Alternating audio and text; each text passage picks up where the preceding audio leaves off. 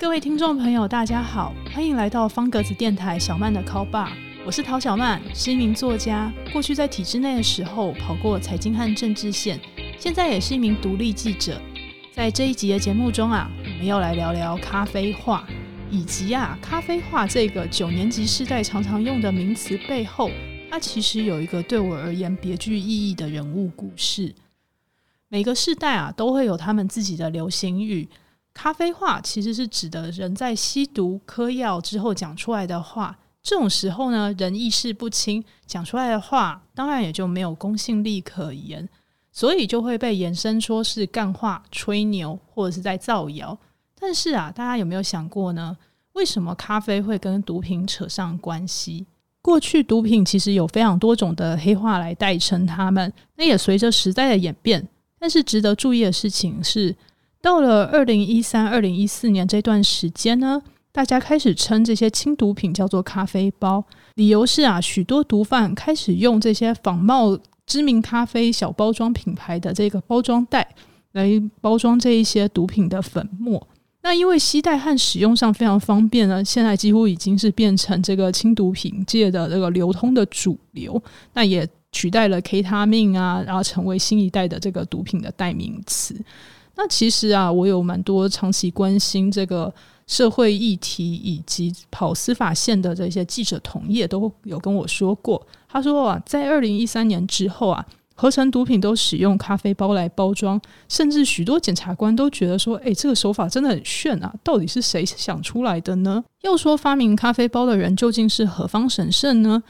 大家想到毒枭啊，可能就直接联想到一个形象，可能是教父啊，或者是霸道总裁类型的设定。十几岁就在道上混。事实上啊，大毒枭跟大家想的不一样。这位发明咖啡包的大药头，以下我姑且称他为小何。他是我的高中同学。我念的高中啊，是一所以升学为导向的女校——北一女中。在高中的时候，小何他其实是班上人缘非常好的人。大家对他的评价是什么呢？大家说他很随和，总是为朋友着想，不会拒绝任何的人。为什么这样子的小何他会选择走上贩毒这一条路呢？我在高中的时候啊，其实跟小何并不是同一个小圈圈里面的。那到了大概是高三的指定科目考试之前，小何就忽然跑来找我，他问我一个问题是。道歉信到底要怎么写才能够让不想理自己的闺蜜重新理自己呢？那时候我有点惊讶，想说这个问题怎么会跑来问我？但是我转念一想，可能啊是因为我的作文在班上还蛮常拿高分，有时候会被老师拿出来分享，所以啊小何就觉得说这个问题可以找一个跟他没那么熟，然后又会写作文的人来这个讨论聊聊。虽然说写作文和写道歉信是完全不同的两回事，要他需要写道歉信呢？到底之前是发生了什么样的事情？小何就告诉我说，在大考之前啊，是这个闺蜜的生日，她那时候举办了一个读书会，跟参与的朋友们讨论说：“诶，我们待会啊，就趁休息的时间来筹划闺蜜的庆生会，我们来帮她做手工的卡片。”但是啊。大家如果对于就是举办庆生会或者是做卡片这件事情有所理解的话，通常啊，我们开了这个头就不太可能再回头去用功念书，因为啊，这个气氛完全就是在不同的轨道上面。那时候啊，闺蜜她这个接受了这一场庆生会，收到了手工制的卡片，也非常的感动。小何就据实的告诉闺蜜说，她就是花了非常多的时间都没有在念书，就是为了举办这个庆生会。然后啊，闺蜜就拉下脸了，就说啊，自己其实是无法承担小何为了替她庆生而没有念书、考不上理想校系、成绩退步了这样子的压力。而且啊，她其实老早就提醒过小何啊，事情是有轻重缓急的，不要啊遇到人际关系的事情就变得脑波很弱。那小何就当然就急忙解释啊，就跟闺蜜说。这是因为啊，闺蜜是她重要的朋友，她才会花这么多时间。那闺蜜就觉得急得跳脚，就是说啊，小何你要多关注自己的事情，不要老是被这个朋友有应该要做些什么这样子的这个框架给绑定，不要被人际关系牵着走。但是小何又更着急了，他就更用力的解释说，这一切都是因为闺蜜是她更重、她重要的朋友。那双方其实跳针到最后啊，闺蜜就说啊，他觉得这样的友情实在是太沉重了，不如在大考结束之前，大家就先冷一冷吧。那其实啊，两个都是为对方着想的人，就这么闹僵了。听完这一件事情，我也问小何说，他觉得自己是不是在维系友情上面实在是花太多时间了？小何也就很不好意思的承认说，他觉得的确是，他是一个啊和朋友黏在一起就会一直消磨时间的类型。的确，在大考之前应该要专心读书，而且啊来日方长嘛。和闺蜜如果考上同一所大学之后，大家再把关系搞好加温，理性上啊确实是比较好的选择。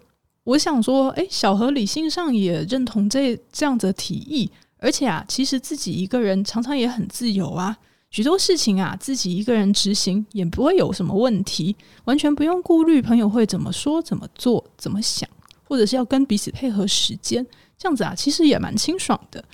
不过啊，小何他很害怕孤独，他会说。我其实啊，不在意自己是不是自由的，我只希望每天都听到朋友说一些温暖的话。当时因为到了新环境，其实双方都有一些不安，加上之前在高中的时候似乎没有好好的认识彼此，因此上了大学之后啊，我们其实密切的来往了一阵子，直到了发生一件事，让我们的关系树地的结束。在大学相处的时光里面。我也发现了小何在维系友情之外的另外一面。以前我其实都以为他很配合小团体，事实上啊，他常常在跟我见面的时候，都在讲人际关系上面的苦恼和问题。例如，他想要打进系上的核心的圈子里面，这个核心圈子里面啊，大家其实非常喜欢攀比，大家常常在比说，诶，今天谁请了谁吃了什么，这一顿饭到底要多少钱？然后啊，谁送给谁什么样的礼物？这个生日礼物要多少钱？我们接下来要为谁庆生？我们要去怎么样的地点？要吃什么样的餐？然后啊，大家要各自缴多少钱？这些开销算一算下来啊，小何就觉得非常的不堪负荷。那那时候我也会又跟他建议说：“诶，既然觉得不堪负荷，那为什么每次都要配合呢？”小何他也有他自己的担心。他觉得对方是系上的核心团体，如果他不跟他们搞好关系的话，他很担心会被排挤。这个时候啊，其实我就注意到小何多了一只新手机。在当年有一种手机叫做 PHS，如果大家对这个种手机有印象的话，大概就会知道说，哦，PHS 啊，就是第一支主打网内互打免费的手机。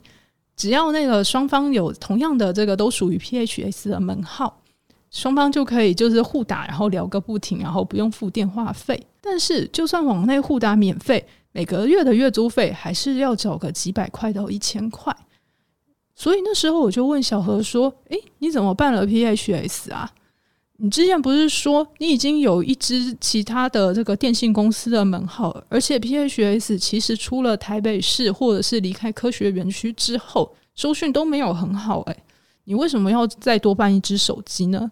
小何就很无奈的跟我说：“因为系上的核心团体，他们每个人都是用 PHS。”然后里面人缘最好的女王蜂就跟他说：“每次打电话给你啊，都很贵。你为什么要用往往外的手机呢？你就去办一支 PHS 吧。”我听到小何这样的转述，其实心里是有所不甘的。我就说啊，原来这样子讲起来，慷别人之慨都是特别的这个方便。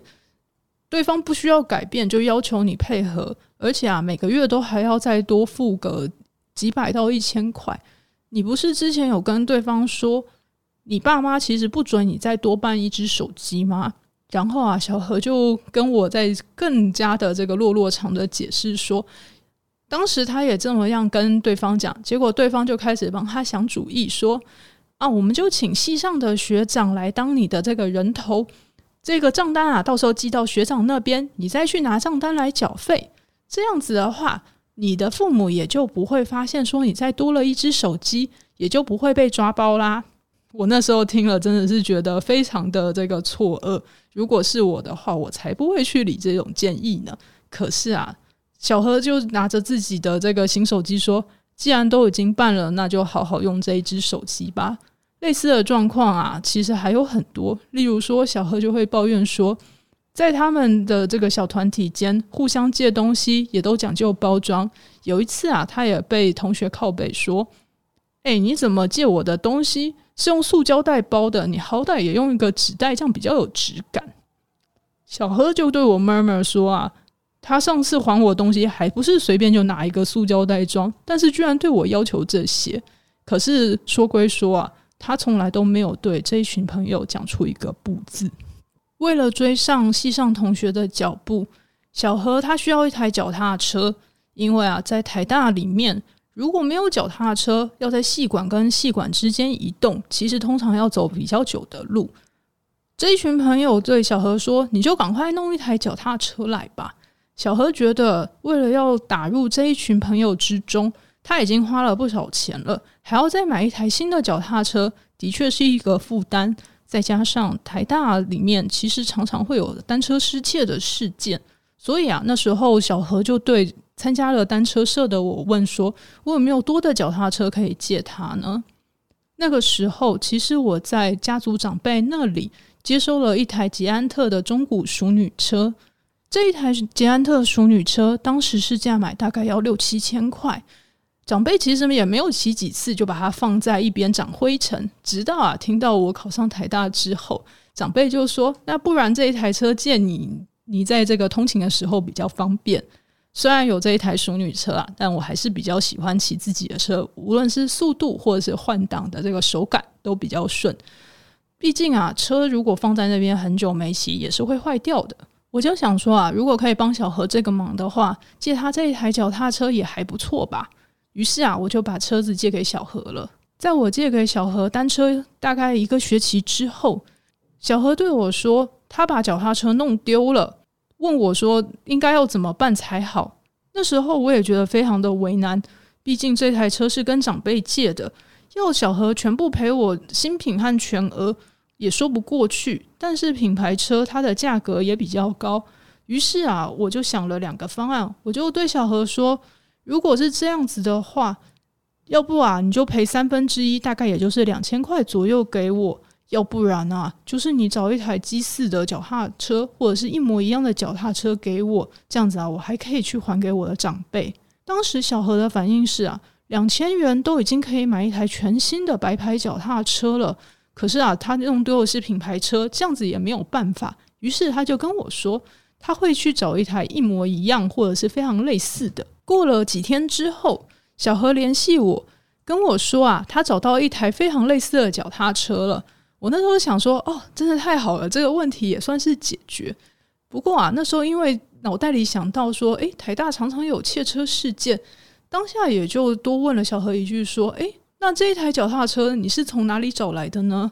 小何当年不知道是神经粗线条还是做贼心虚，居然就直接跟我说，他跟他的朋友们看到在他们的戏馆附近有一台脚踏车跟我的非常的类似，那台脚踏车放在那边一阵子了，似乎也没有人来移动或者是其他，看起来啊就可以直接拿过来整修一下就可以还给我了。我心里想，这个不就是偷车拿来还人吗？怎么会世界上有这种道理呢？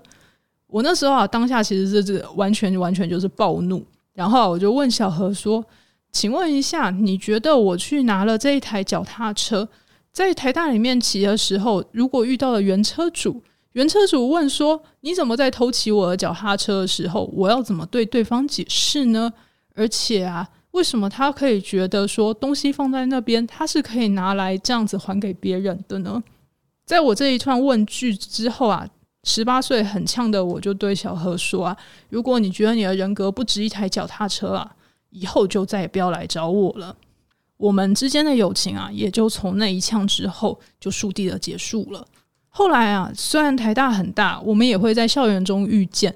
不过啊，每次想到这脚踏车弄丢的事情，我就会把脸撇开，完全不想理他。因为弄丢了长辈的脚踏车，我当然也被长辈狠狠的数落了好几顿。当时我也就觉得只能摸摸鼻子，想说对我就是笨。我就以为高中同学一定会信守承诺，怎么知道会发生这样子的事情呢？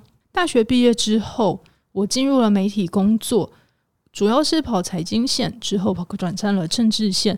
这段时间内，我都没有更新任何有关小何的消息。然后啊，十二年过去，到了二零二零年的春天，我才从我的八大行业的受访者口中得知，小何因为贩毒被逮捕。警方提供的这个新闻稿大概是这么叙述的：警方的新闻稿里面说，小何在大学毕业之后，曾经在寿险公司工作，但因为他的家人生意失败，家道中落，所以之后急需用钱，在因缘际会之下，急于赚钱的小何就开始从事酒店干部的工作。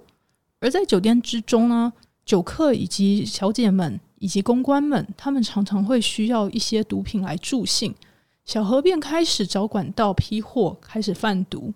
为了与其他的毒贩做出市场区隔，小何当时看到了咖啡包，就想到了一个新的策略，他就去请工厂大量生产这样子的咖啡包的装袋，然后将 K 他命等毒品放进这些小袋子里面贩售，因为携带方便又非常的隐秘。马上就在读客之间引发了大广大的回响，小何的生意变得很好。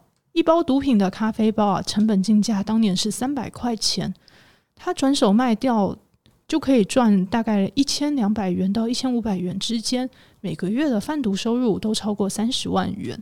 警方跟监搜证了大概半年多后，查获了小何以及他的同伙，总共十二人，送交地检署起诉。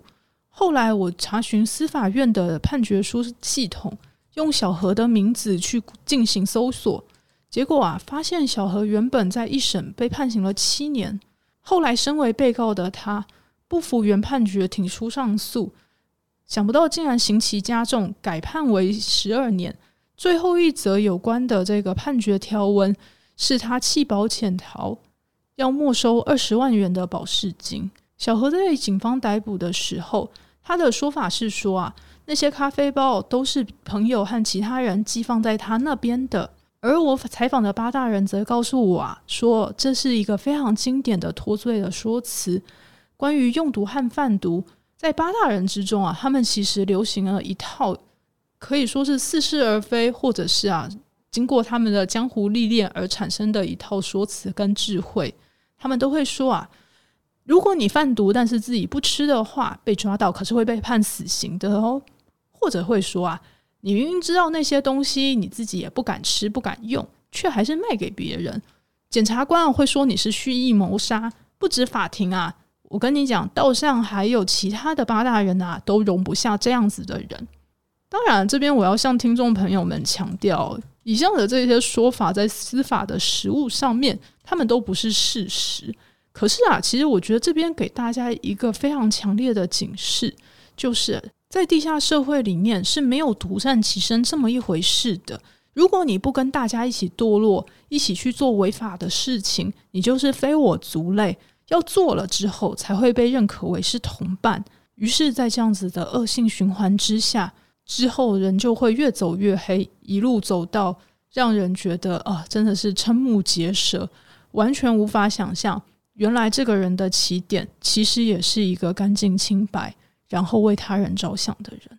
听到小何的故事，有很多人会觉得说这太夸张了吧？这一定是小曼你的朋友，或者是小曼你以前的同学里面出了奇葩才会这样的？怎么会有人这么笨呢？我才不会遇到朋友的事情就脑波弱，更不可能去贩毒的啦。其实啊，有时候我们会过度依赖直觉。然后就以为我们的意志力一定可以撑过各式各样的考验，所以啊，这边其实我会想要推荐给大家一本书，这本书叫做《轻松驾驭意志力》，它的副标题是史丹佛大学最受欢迎的心理素质课。作者凯利麦高尼格，他是史丹佛大学的健健康心理学家，那他也是一位非常厉害的演说家，他的专长啊是协助人来增加他们的自己的心理素质。这本书非常有趣的地方在于，凯利他身为一名科学家，就在书中用大量的这个心理学以及行为的实验来剖析人们的意志力。为什么有时候人会脑波弱？为什么啊？人有时候明明知道该做什么却不去做，或者是不该去做什么却做了，或者是啊，就是瘫在那边一点都不想要去做自己真正的长期目标，以及啊，它里面探讨说为什么人们会很容易受到周围亲友的影响，例如。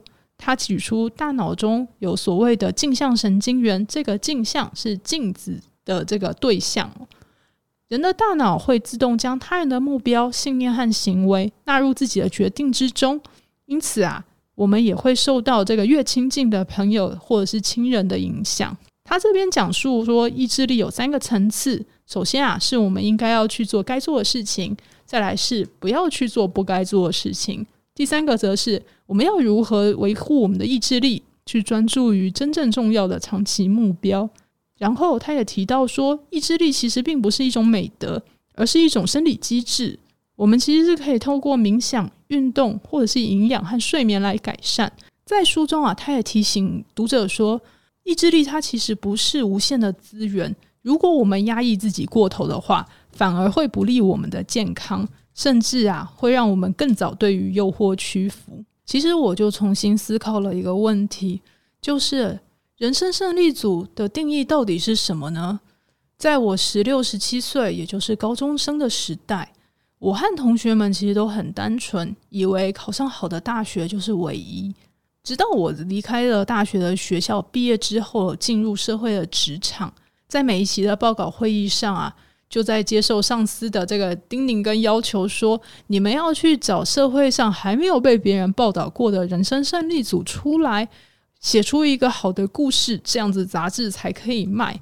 当时啊，也是为了到底什么是人生胜利组而疲于奔命。在后来大量的写报道以及被退稿的这个过程和循环中啊，我就发现人生胜利组的定义的确是会随着时代演变。但是啊，其实他万变不离几项。首先是有钱，变得有名，而且是正向的名声。那再来啊，现在还有一个新的定义，是他持续耕耘他的核心关怀，直到受到社会广泛的认同。因此，到了三十几岁的现在啊，我其实真心的认为，无论是念名校、赚大钱，还是变得多有名，其实都是其次。我觉得人如果可以在各种煎熬和诱惑之下，还能够坚持自己的信念，踏实的做一名好人，可能会是一个更难、更难、更难的修炼。听了这一集的节目，不晓得大家有什么样的心得感想，或者是联想到自己的哪一段人生经历呢？欢迎留言给我，我将会持续在小曼的 call 吧，持续深入讨论各种社会阶级的议题、相关的田野调查以及各种有趣的故事。希望大家这个可以持续的关注下一集节目啊，我们会持续讨论。很多人啊都觉得人生非常的选择困难，想象自己可以依靠别人，于是现在有一句流行语叫做“阿姨”或者是某某人，我不想努力了，希望可以因此依靠别人，让人生变得轻松一点。所以啊，我们下一期的主题叫做包养，希望大家可以持续收听，我们下一期再会。如果你喜欢小曼的 Call Bar，欢迎追踪、订阅、分享给你的亲友，也欢迎到方格子网站订阅我的专题，一起 c a l 出更大的世界观吧。